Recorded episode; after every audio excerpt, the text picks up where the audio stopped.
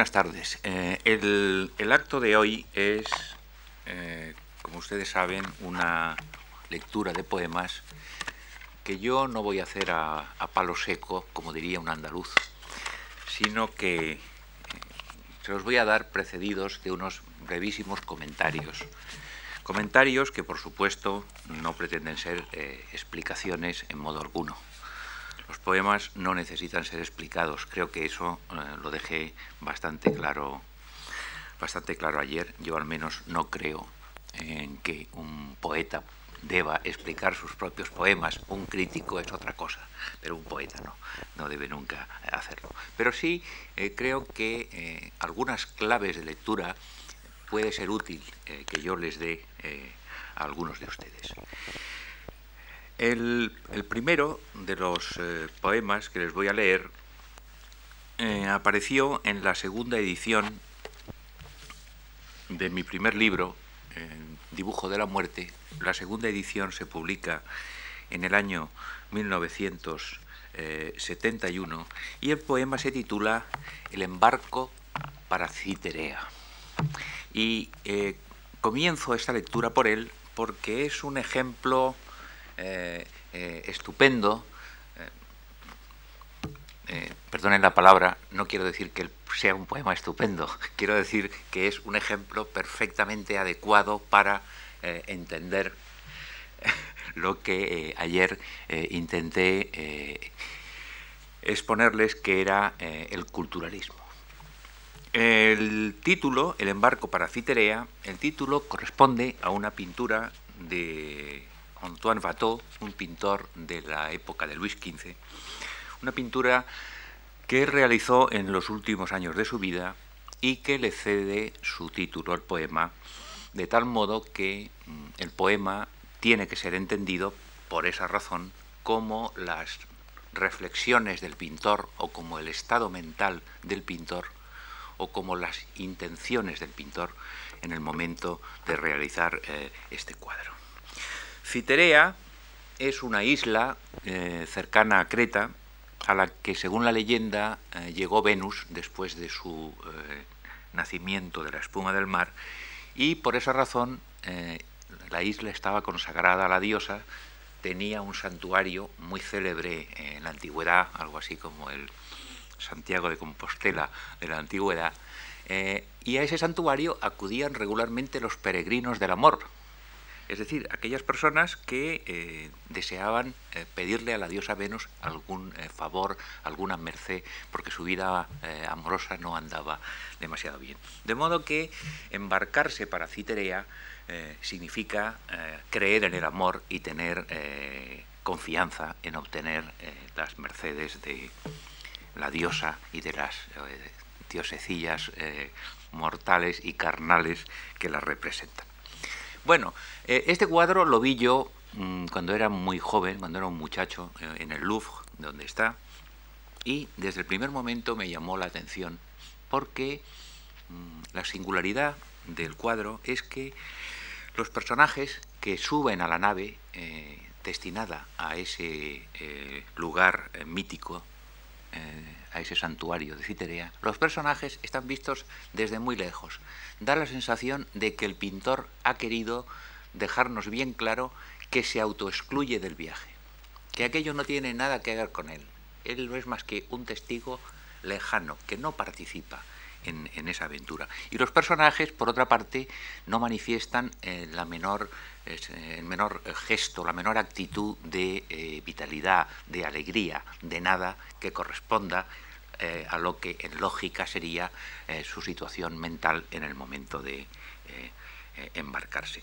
De modo que yo llegué a la conclusión de que lo que Fató quiso con gran discreción en este cuadro, que le repito, está pintado muy al final de su vida, lo que Bato quiso fue eh, darnos a entender que había perdido absolutamente toda fe y toda esperanza en lo que representaba el mito que estaba pintando. Eh, el poema lleva una cita eh, naturalmente irónica del Génesis que dice, seréis como dioses.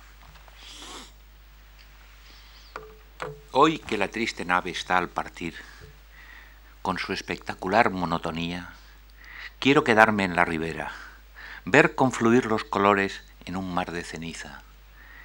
Y mientras tenuemente tañe el viento las jarcias y las crines de los grifos dorados, oír lejanos en la oscuridad los remos, los fanales y estar solo.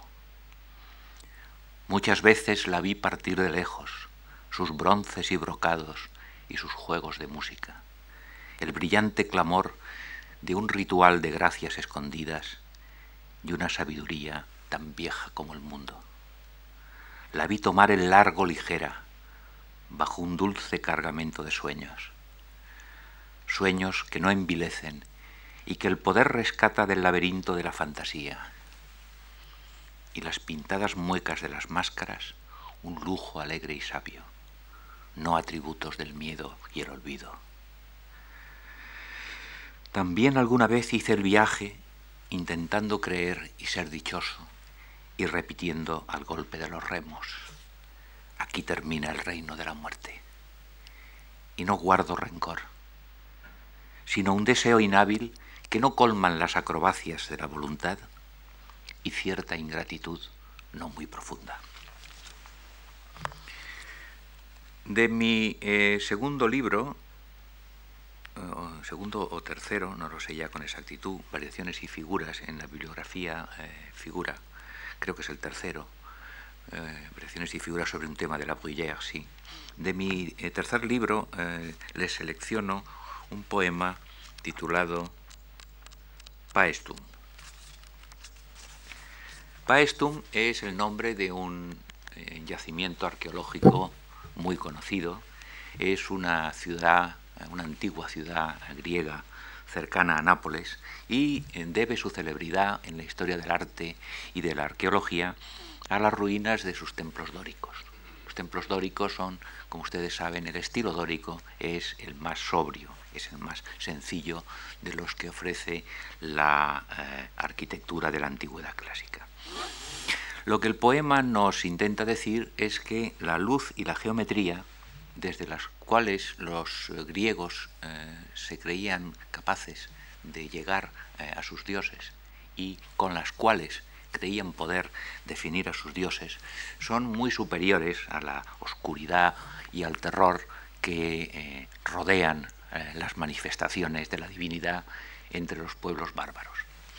Naturalmente que aquí no estamos hablando de religión, eh, ni en el poema ni en mis palabras. Eh, en realidad este es un ejemplo de la metapoesía de la que les hablaba yo el otro día.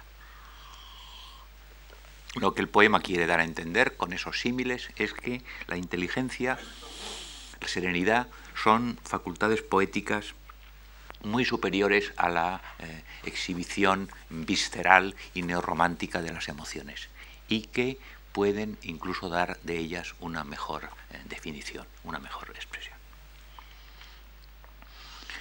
Los dioses nos observan desde la geometría que es su imagen. Sus templos no temen a la luz, sino que en ella erigen el fulgor de su blancura, columnatas patentes contra el cielo y su resplandor límpido. Existen en la luz.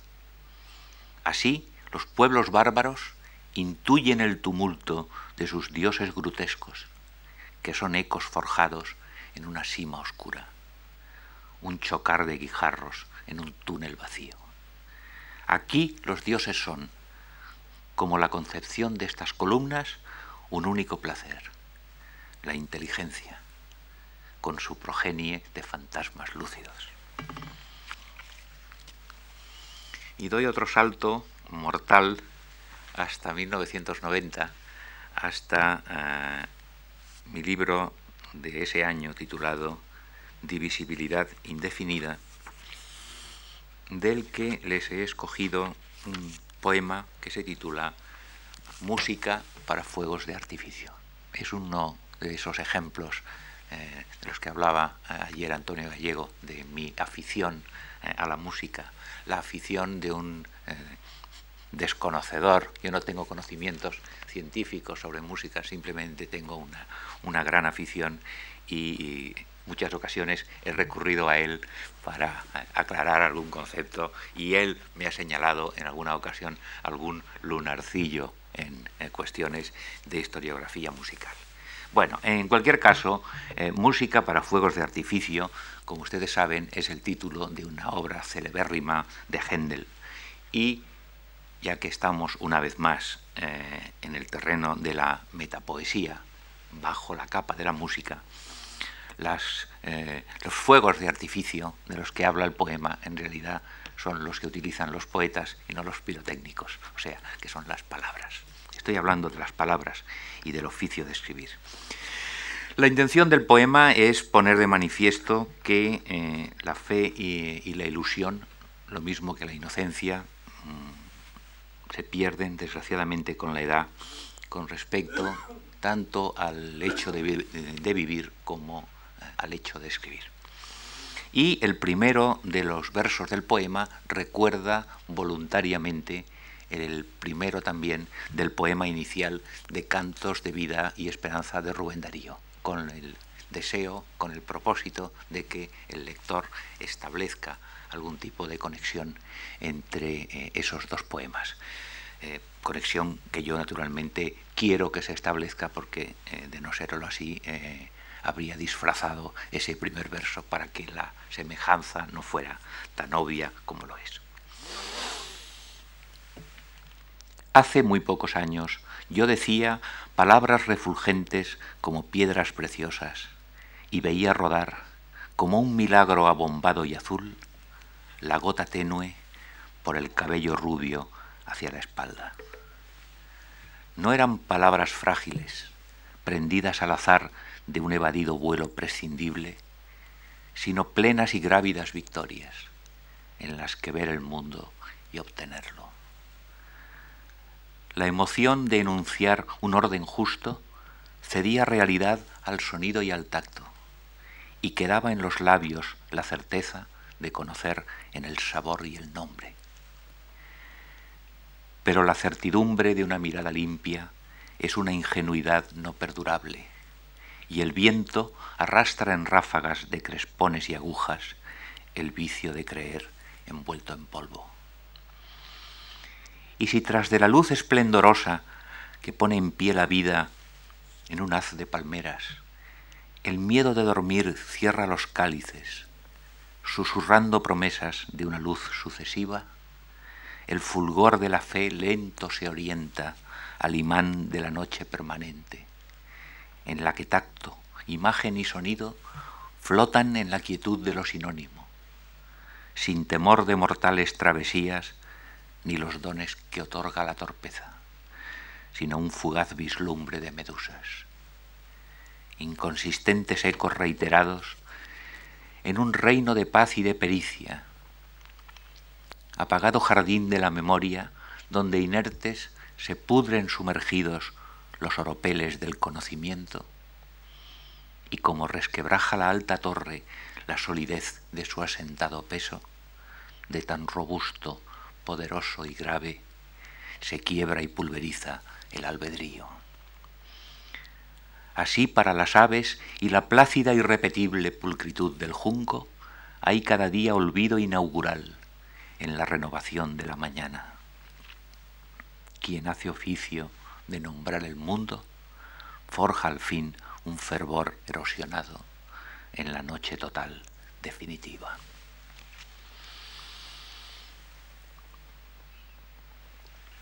También mm, mm, de divisibilidad indefinida proceden los tres siguientes eh, poemas que les voy a leer y que son, si no recuerdo mal, eh, sonetos. Eh, este libro de 1990 es el único en el que yo he utilizado esquemas clásicos, esquemas estróficos clásicos, y en este caso han sido sonetos. El soneto al que me refiero se titula El estudio del artista. Y tengo que confesarles mm, que con respecto al referente cultural de este poema, eh, tengo mis propias dudas porque no sé si en realidad he visto o no he visto el cuadro al que el poema se refiere. A ver si me explico. Eh, tengo la sensación de haberlo visto en el Museo de Bellas Artes de Viena, pero mm, he consultado después el catálogo y no aparece por ninguna parte. Así que no sé si de verdad he visto el eh, cuadro o me lo he inventado. Eh, inventárselo es fácil porque no hay más que superponer dos cosas. No hay más que superponer la melancolía de Alberto Durero con una estampa de un mono. Eh, es posible que ese haya sido el caso. En cualquier caso, eh, no importa demasiado porque mm, el soneto a lo que se refiere es a la eh, incomprensión que sufre habitualmente un poeta que no se dedica a exponer de una manera primitiva y primaria y visceral las emociones elementales que se consideran eh, habitual eh, pasto de los poetas y de sus lectores. Se titula El estudio del artista. Al fondo de la estancia tenebrosa, atestada de mapas y anaqueles, de caballetes, bustos y cinceles, donde la araña teje sigilosa, una figura pálida y borrosa, rodeada de libros y papeles, alza un compás y cruza dos pinceles, contemplando la noche silenciosa.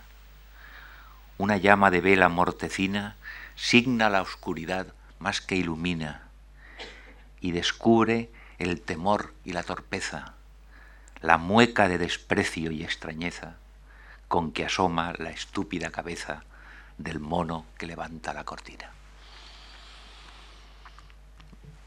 Del mismo libro, otro soneto referido a una de mis predilecciones, también se dijo ayer, que son los relojes dieciochescos de sobremesa. El eh, soneto se titula eh, Reloj de autómatas y lo que intenta transmitir es el consuelo que en determinados momentos puede ser para una persona el hecho de no sentir y de no desear absolutamente nada.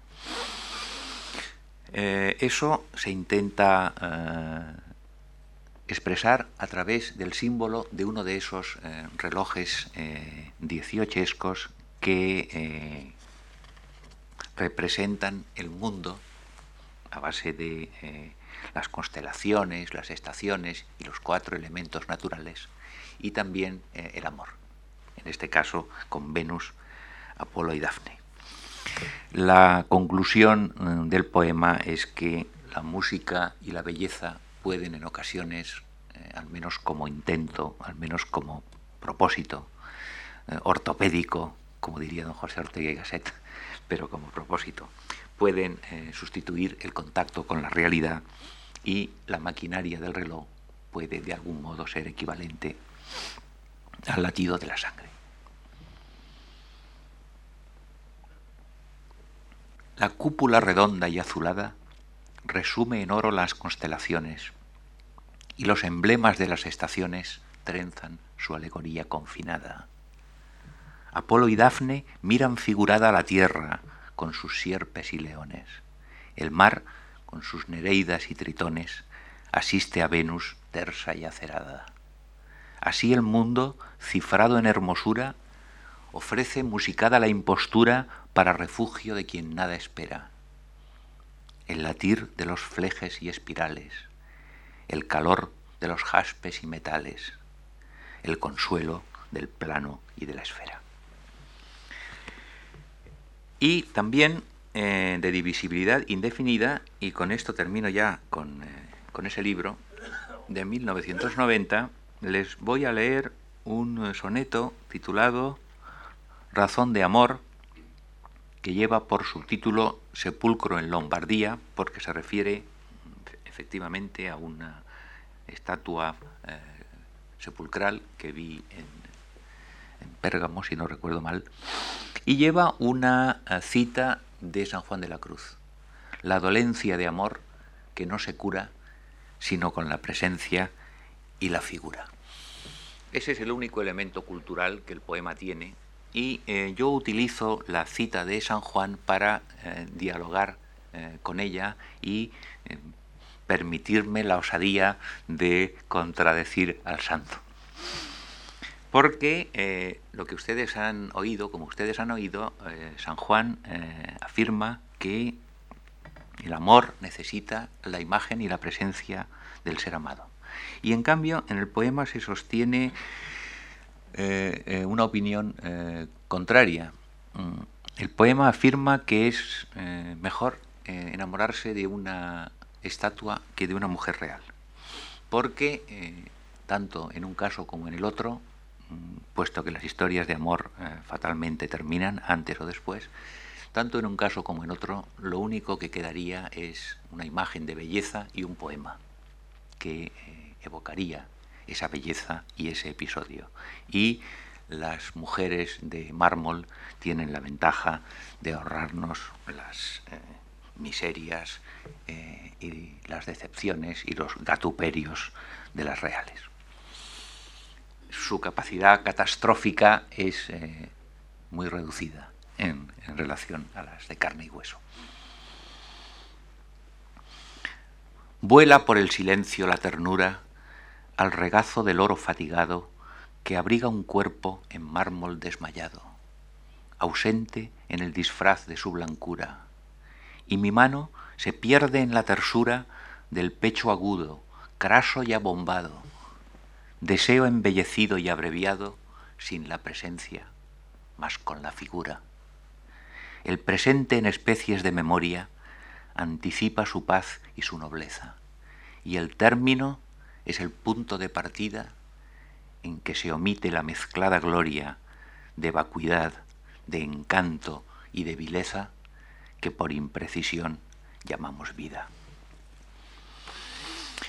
Y dando otro salto mortal, voy a pasar ya al eh, libro de 1999 titulado, eh, como ayer se dijo, Verano inglés, un libro eh, enteramente formado por poemas de amor, y escojo en primer lugar el que se titula El poema no escrito.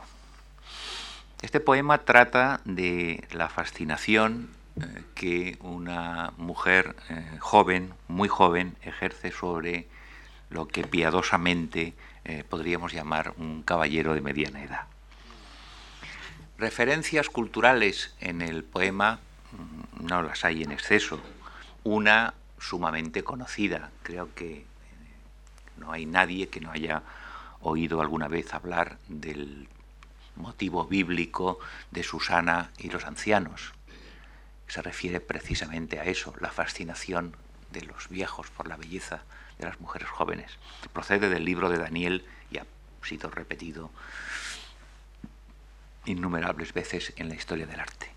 Y luego eh, están eh, cinco eh, pintores que, en mi opinión, son los creadores del mejor canon de la belleza eh, femenina, del mejor canon del desnudo femenino.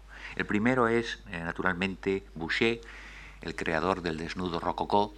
El segundo es su discípulo Ingres, muerto en 1867. Y los otros tres, eh, menos conocidos, son Bouguereau, Jérôme y Cabanel, tres pintores que vivieron en, vamos, que produjeron su obra en el último cuarto del siglo XIX y tuvieron, por lo tanto, la mala suerte de coincidir con la novedad eh, vanguardista que en aquel momento era el impresionismo, razón por la cual la crítica los puso como chupa de domine y los trató, eh, aparte de otros eh, insultos, los trató de pintores académicos para viejos verdes, lo cual a mí me parece un, elogio más que un insulto, me parece una de las tareas más nobles a las que se puede dedicar un artista. Hablo de horizontal espuma, verán ustedes, porque eh, Alexandre Cabanel, cuya obra pueden ver en París, en el Museo de Orsay, y les recomiendo de verdad que lo visiten, eh, Cabanel fue el primer pintor que yo sepa en la historia del arte que tuvo la osadía de representar a Venus naciendo de la espuma del mar en posición horizontal y no eh, de pie. Hay un, una, posición, una situación intermedia que es una Venus semisentada, tengo entendido, en el 18, en el taller de Boucher, pero no estoy seguro. En cualquier caso, el cuadro de Cabanel fue un escándalo precisamente por eso, por la posición yacente de su, eh, de su eh, Venus. Y el poema, aparte de eso, mm, contiene mi modestísima contribución al enriquecimiento de la lengua española, que es un adverbio. El adverbio redonduelamente, eh, que creo sinceramente haber inventado, eh, y que eh, procede de un adjetivo, el adjetivo redonduela, usado muy a menudo por uno de mis poetas preferidos del siglo XVIII, Juan Meléndez Valdés, autor del mejor corpus de poesía erótica de todo aquel siglo, en el ámbito de lo que se llama la poesía, eh, la poesía rococó. De modo de que aquí hay una especie de guiño, de complicidad y de homenaje hacia el 18, hacia el erotismo del 18 y en concreto hacia don Juan Meléndez Valdés. Me gusta contemplarte al salir de la ducha como a Susana los ancianos bíblicos. Por la puerta entornada te acecho cuando envuelves en la toalla el muslo o el tobillo, el pecho rebosante tras la línea del brazo. Odaliscas de Ingres, pastoras de Boucher, cálidas, sosegadas, inocentes, ninfas de Bouguereau, esclavas de Jérôme, Venus de Cabanel, horizontal espuma, tan redonduelamente comestibles. Tendrá un nombre, es el pliegue de la axila que se bifurca en dos entre los dientes, el leve mofletillo que bordea redondo el friso de la media, debajo de la nalga, ese cuenco rosado en que acaban las ingles, donde el pulgar se tensa en breves círculos entreabriendo el estuche de la lengua. Tengo que consultar a un catedrático de anatomía. Ya escribiré un poema cuando esté muerta el arte del deseo. Y del mismo libro les leo Noche de los Vencejos. Es un poema que lleva una cita de uno de mis poetas preferidos de todos los tiempos y concretamente del barroco. Lo cité eh, ayer creo que una o dos veces, que es el conde de Villamediana. Dice el verso de Villamediana, amor rige su imperio sin espada. Bueno, yo he tomado el verso en su literalidad, pero no en su sentido. En realidad, eh, el conde eh, lo que hizo fue traducir aquí un verso de Petrarca que se refiere a la coacción que los enamorados no necesitan imponerse, puesto que voluntariamente eh, caen en la trampa amorosa eh, mutuamente. La espada mm, que aparece en el poema no es, por lo tanto, la espada de Petrarca, sino que es la amenaza que pende sobre el amor, es decir, el transcurso lineal e irreversible del tiempo, el tiempo que no vuelve ni tropieza. Y lo que el poema pide, por boca del personaje poemático eh, enamorado que actúa eh, en él como tal, lo que el poema pide eh, es una petición quimérica, como es natural, es que ya que el tiempo no se puede detener, por lo menos que su movimiento, en lugar de ser lineal, sea circular. Que el tiempo gire sobre sí mismo y de ese modo, en cierta medida, los instantes se puedan prolongar, se puedan hacer eternos y por eso el poema está lleno de imágenes de circularidad. La primera, la que me lo sugirió, es precisamente el vuelo de los vencejos, ese vuelo tan escandaloso de los vencejos en el momento de buscar acomodo para pasar la noche. Todos ustedes lo habrán oído alguna vez. En segundo lugar, el movimiento de las manos que acarician y, en tercer lugar, la habitación en la que eh, ocurre el poema, en la que se imagina que ocurre el poema y que eh, se imagina también en una isla redonda y rodeada por un círculo de agua. Realidad, puerto de niebla, engaño de los ojos, circunferencia de aire que desmiente el sentido, como hace huir el buque su horizonte, con su inasible centro de palpable mercurio. Nos llevas por el filo de una certera espada que diluye el instante con su herida, rasguño ausente en rápida memoria, dóciles al dictamen del acero. Mientras lo que no ha sido inventa sus perfiles, sombras en un telón de luz futura, los inscribe en milagro de fragante volumen, caído al sumidero del presente. No sé más realidad que tenerte abrazada, que se extinga este instante aún antes de haber sido círculo permanente sin sutura, para que su promesa no termine. Busco tu paz en la mansión del tiempo, el rumbo que concilias en dos nortes de seda mientras pían los pájaros ardientes, dardo amarillo de cristal gozoso. No escapan con el tiempo rectilíneo. Describen en azules más sonoros fugas de redondez tibia y rasante, obedientes al curso de mis manos. Gira con ellas la piedad del tiempo, licúa su metal y en él envuelve la habitación exenta como isla redimiendo esta noche de la ley de la espada. Y del mismo libro, un poema eh, cuyo título está en inglés, mm, eh, Sweetie, Why Do Snails Come Creeping Out? Es decir, eh, y les aseguro que es una pregunta que me hicieron a mí con gran alborozo por mi parte, teniendo en cuenta su carácter infantil, que traducido al español significa querido, ¿por qué salen los caracoles? El poema lleva una cita de un poeta anónimo, de un cancionero de fines del siglo XVI, un poema que dice, si eres niña y has amor, ¿qué farás cuando mayor?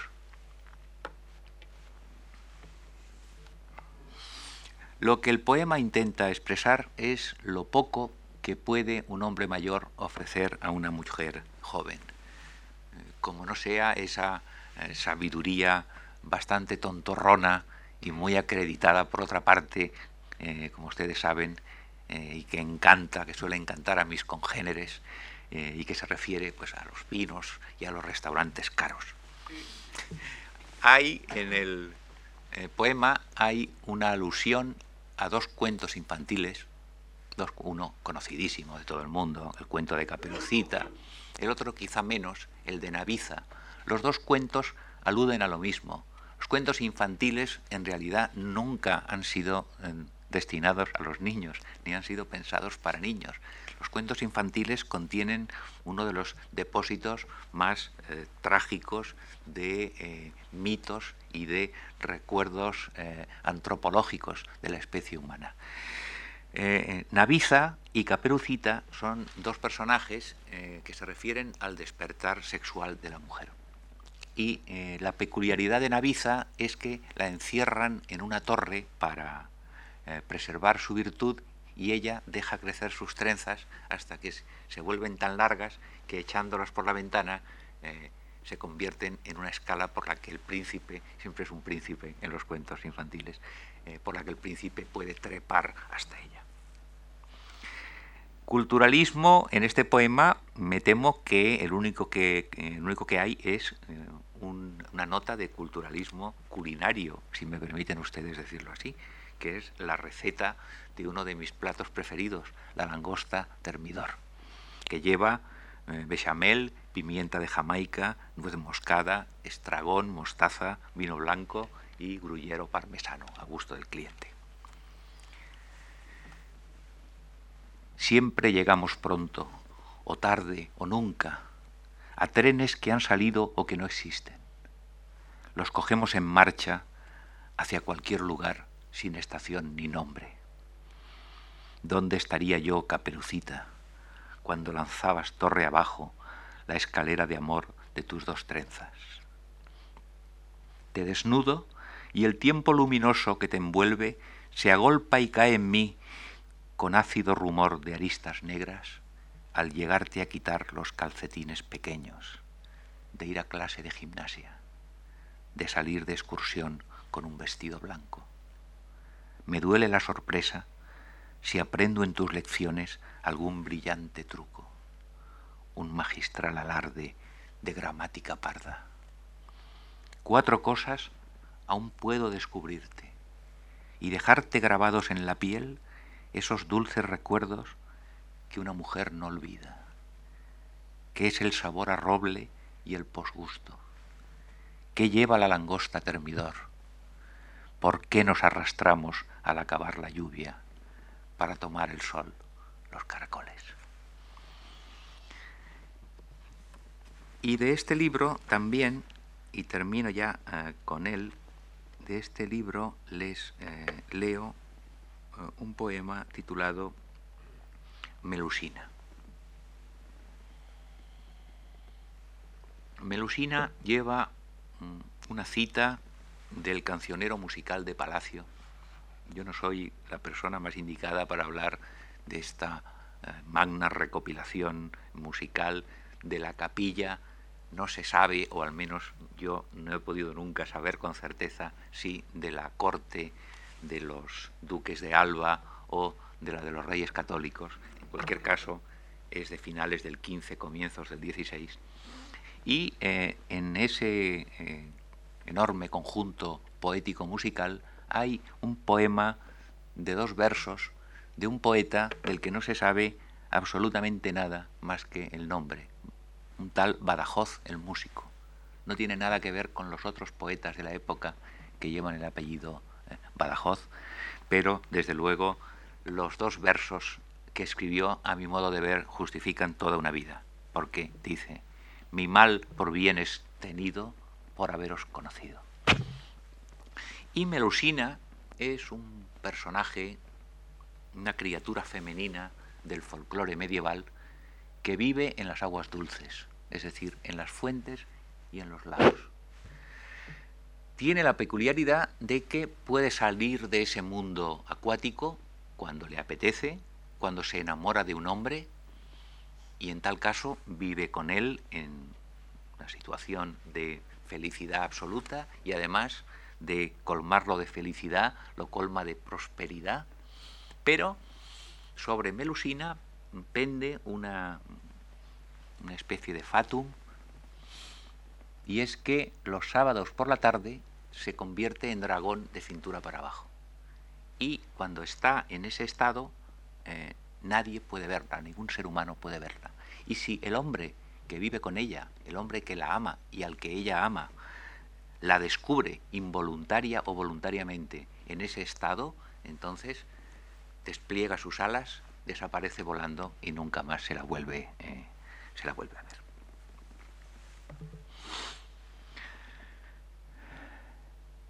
Si viniste hasta mí en un rayo de luna, desde el fondo del agua, transparente, pisando espinas sin dolor ni peso, para salvarme de la soledad, y yo era el peregrino que en un claro del bosque miraba reposar sus armas juntas, aterido, famélico y cansado de fingir gallardía y fortaleza. Aclárame por qué, mi dama blanca, cayó sobre nosotros el conjuro. El tiempo no me había ennoblecido y a ti no te asistía el unicornio. Debió de ser un pacto de inocencia para burlar la candidez perdida, con un tigre debajo de la cama y un fogoso esqueleto muy vivo en el armario. Se encendieron tus ojos con redondez de lago que rizara un susurro de rápidas corrientes, mientras acariciaba tu pecho poderoso, y al ir a desnudarlo me maldijo una lágrima. Al caer tus vestidos, rodeó tu cintura un punzante reguero de gusanos y abejas. Sentí, al dormir contigo entre las flores, demorarse en mi piel el filo de una garra. Si vuelves a tu mundo, Melusina, me harás un gran favor. Sé generosa. Sálvame de rozar entre las sábanas una noche tu cuerpo de serpiente. alguna vez lo he visto desceñirse, ondular en anillos plateados y enseñarme los dientes, agudos como ascuas. Aún así, fue un abrazo delicioso. Déjame en un rincón con este libro, el don más puro de la soledad. Tendrás mi gratitud y mi nostalgia cada vez que aparezcas en mis sueños. Espejo de gran niebla, que es el libro que viene eh, a continuación, eh, publicado en 2002, es en realidad un solo poema, un largo poema dividido en cinco partes. Eh, he querido que estuviera representado de algún modo en esta sesión. no puedo, por escasez de tiempo, leerles más que un fragmento de la segunda de las partes de ese libro que se titula El tiempo sumergido.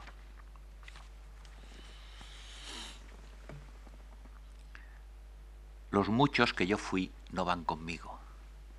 Huyeron al imán de la memoria y su voz se perdió en un gran naufragio de lugares, de rostros y de días.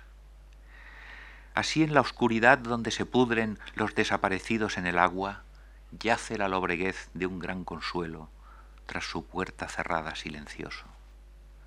Geometría brillante sin ardor, planicie estéril muda en su limpieza.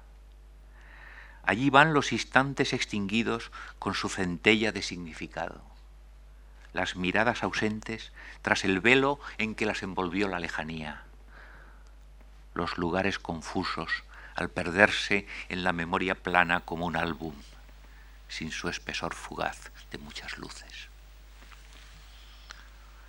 Realidad abolida que insiste, confirmada en su vacío y en que tuvo colores, su perfil incoloro. Sé que estuve en su entraña, fui en ella y no la conocí. Me entretenía sin detención la gracia de su aroma, el don de su presencia tan colmada que no supe aferrarme al dudoso temblor de su espejismo. Se adentraba en el tiempo y me arrastró a la memoria donde perecía dejándome sin rostro, ni patria, ni destino en la frontera. Merodea sin paz como las almas de los que no tuvieron sepultura, como ahogados que saben porque los mece la omisión del tiempo, pero no pueden ascender, ociosos en el silencio de su reino mudo. Los muertos que hay en mí vienen a murmurar su lenitivo al agua insuficiente de la lluvia simulación del tiempo submarino al que algún día iré, pues no hay retorno hasta que nos integre reunida tan larga sucesión de tantos muertos, sino simulación. En esta lluvia que finge congregarlos, esparcidos y ajenos en su fondo. Y así es argucia y máscara del tiempo el espacio de muerte y soledad donde llueve, el jardín cerrado en el que fluye la diseminación de la memoria. Ahoga el gotear del pensamiento, lo arrastra desleído en agua negra, un manto de escritura que me empapa de voz, pero sin forma ni palabras. Las pierdo y son sólo el estigma del exilio, la desorientación del extranjero, si no viene en la lluvia el muerto más dañado, el que descorre el velo con su centella escrita necesaria.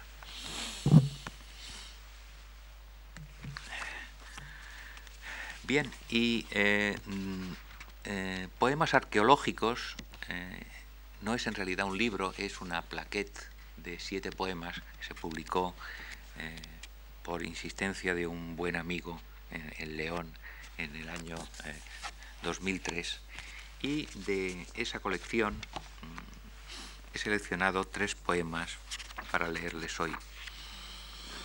El primero se titula casa de, casa de un comerciante en Ultrayectum, siglo VII después de Cristo. Vamos a ver si me explico. Ultrayectum es el nombre eh, latino de lo que hoy es la ciudad de Utrecht.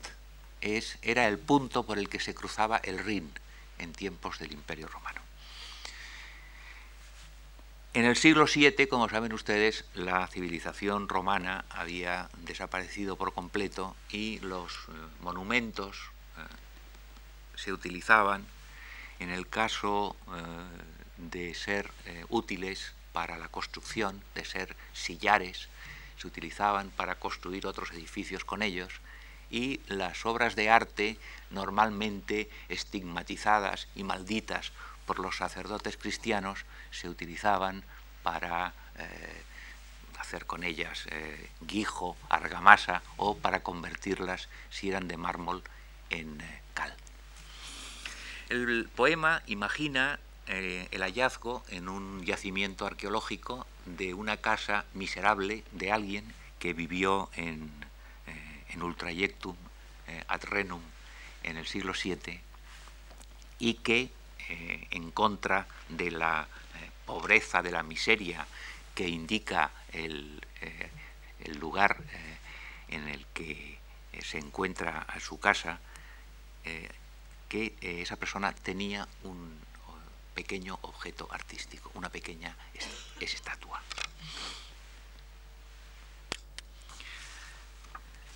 Vivo en un lodazal donde gruñen los cerdos y el humo ofende la quietud del aire. Fui una vez a Treveris, y donde se cargaban las carretas camino de los hornos de cal, recogí el torso alado de un dios ciego.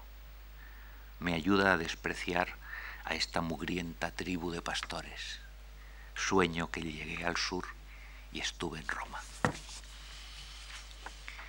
Y de la misma colección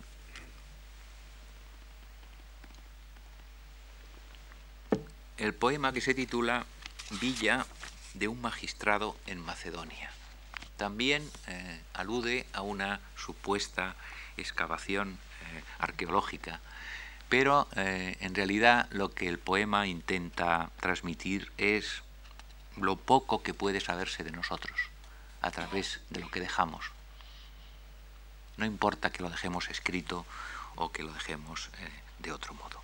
En este caso, se trata de la aparición entre las eh, ruinas de esa eh, villa mencionada en el título, la aparición de unos motivos decorativos que no encajan en el repertorio eh, habitual de los elementos decorativos de la época tardorromana y que hacen suponer que son unos símbolos con los que el residente el dueño de la villa quiso dejar a lo largo de los años, a lo largo de los siglos, quiso dejar un mensaje acerca de sí mismo.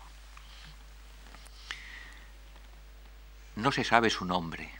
De su casa subsisten el, eh, el tritón y el neptuno de un mosaico y una lasca de estela con un cuenco y la espiral de un laberinto.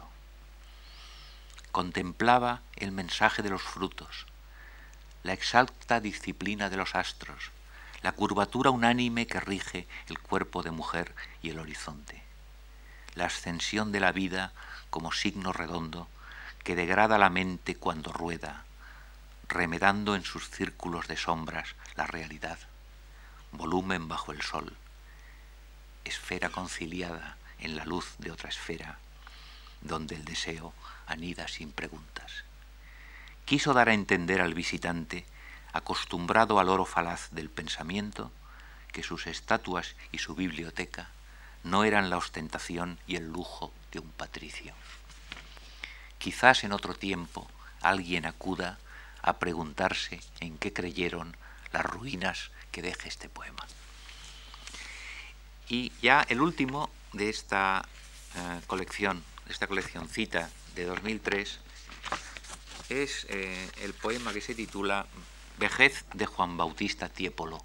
Ustedes saben perfectamente que Tiepolo es eh, el gran pintor de las eh, alegorías en exaltación de los nobles ideales benéficos del siglo XVIII y naturalmente del poder monárquico que, de acuerdo con la mentalidad de la época, permitía ponerlos en práctica. El poema eh, lo imagina en el momento final de su vida, dándose cuenta de la inutilidad que esa vida ha sido, dándose cuenta de que eh, en el mundo real el haber intentado refugiarse en la belleza y en los valores heroicos de la antigüedad eh, grecolatina no ha sido más que un fraude, no ha sido más que una equivocación. El único término que puede presentar algún problema de comprensión es la palabra ninfeo. Entre sus muchas significaciones, la que aparece en el poema eh, es la que se refiere a esas, eh, a esas cavernas artificiales decoradas con estatuas, decoradas con materiales nobles, que como ustedes saben se solían construir en los jardines de los siglos XVII y XVIII. Esta noche ha nevado y hace frío. El agua corre, repitiendo una interrogación ya sin pregunta. Más allá del jardín hay hambre y lodo, y se cubren de cuervos las fronteras. Nunca supe ni quise mirar de frente el curso de las horas. Solo escuché su blanda melodía en un reloj dorado, acorde de belleza sin aviso, y nunca probé el agua de una fuente, sino entre las rocallas y cariátides de la gruta de mármol de un ninfeo ignoré la victoria de la muerte, la sordidez, el mal, la cobardía, entre nubes y muros que afirmaban un sueño de virtudes inmortales. Piedad de Eneas, magnanimidad de Alejandro, bravura de Perseo, clemencia de Escipión, candor de Dido. Pero la soledad, la cobardía, la sordidez mezclaban mis colores coronada de pámpanos y rosas, la muerte me tendía los pinceles. Y ya para terminar les leo tres poemas absoluta y rigurosamente eh, inéditos. Estos de poemas arqueológicos podrían casi considerarse como tales porque es una colección eh, novenal fuera de comercio de una tirada reducidísima pero eh, estos, estos tres finales no han sido nunca nunca publicados. Lo serán por primera vez en el cuadernito que la Fundación ha tenido la gentileza de preparar para, para ustedes y para mí naturalmente. El primero se titula Árbol de Otoño. Eras un haz elástico de brillos, un girar de gorjeos en la espiral del aire, aurora y llamarada de sol verde. Pero al perder la fe y el horizonte, la gracia de la luz se ha desprendido de ti. Tus frutos penden y se pudren sin color ni tersura. Los desdeñan los pájaros y caen con las hojas y con las cinco letras de tu nombre del esqueleto puro de tu idea. Ramas desnudas sobre cielo negro, sin palabra de luz con que nombrarte. El segundo se titula Una tarde de compras.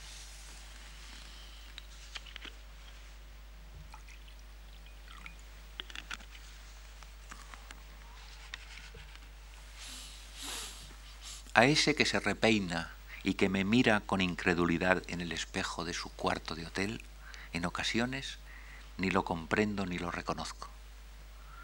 Llega con sus paquetes y los pone como por distracción sobre la cama.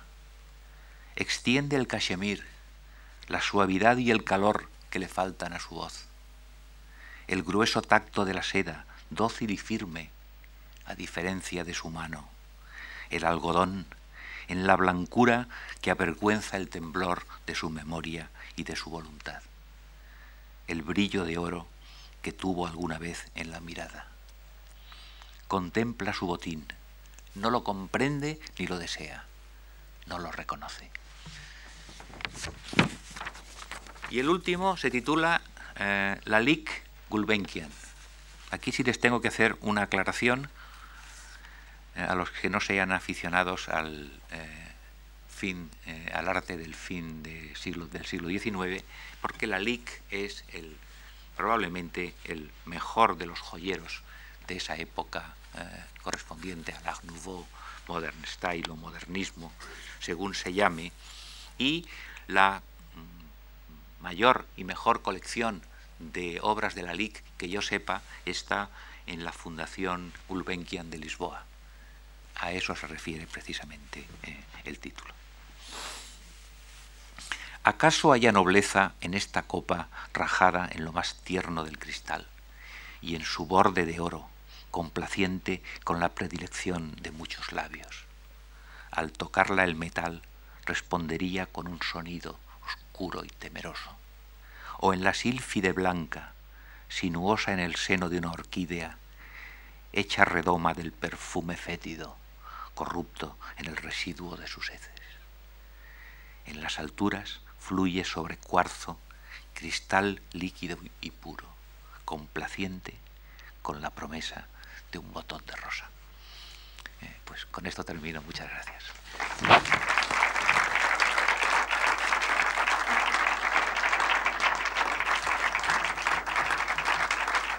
Muchas gracias.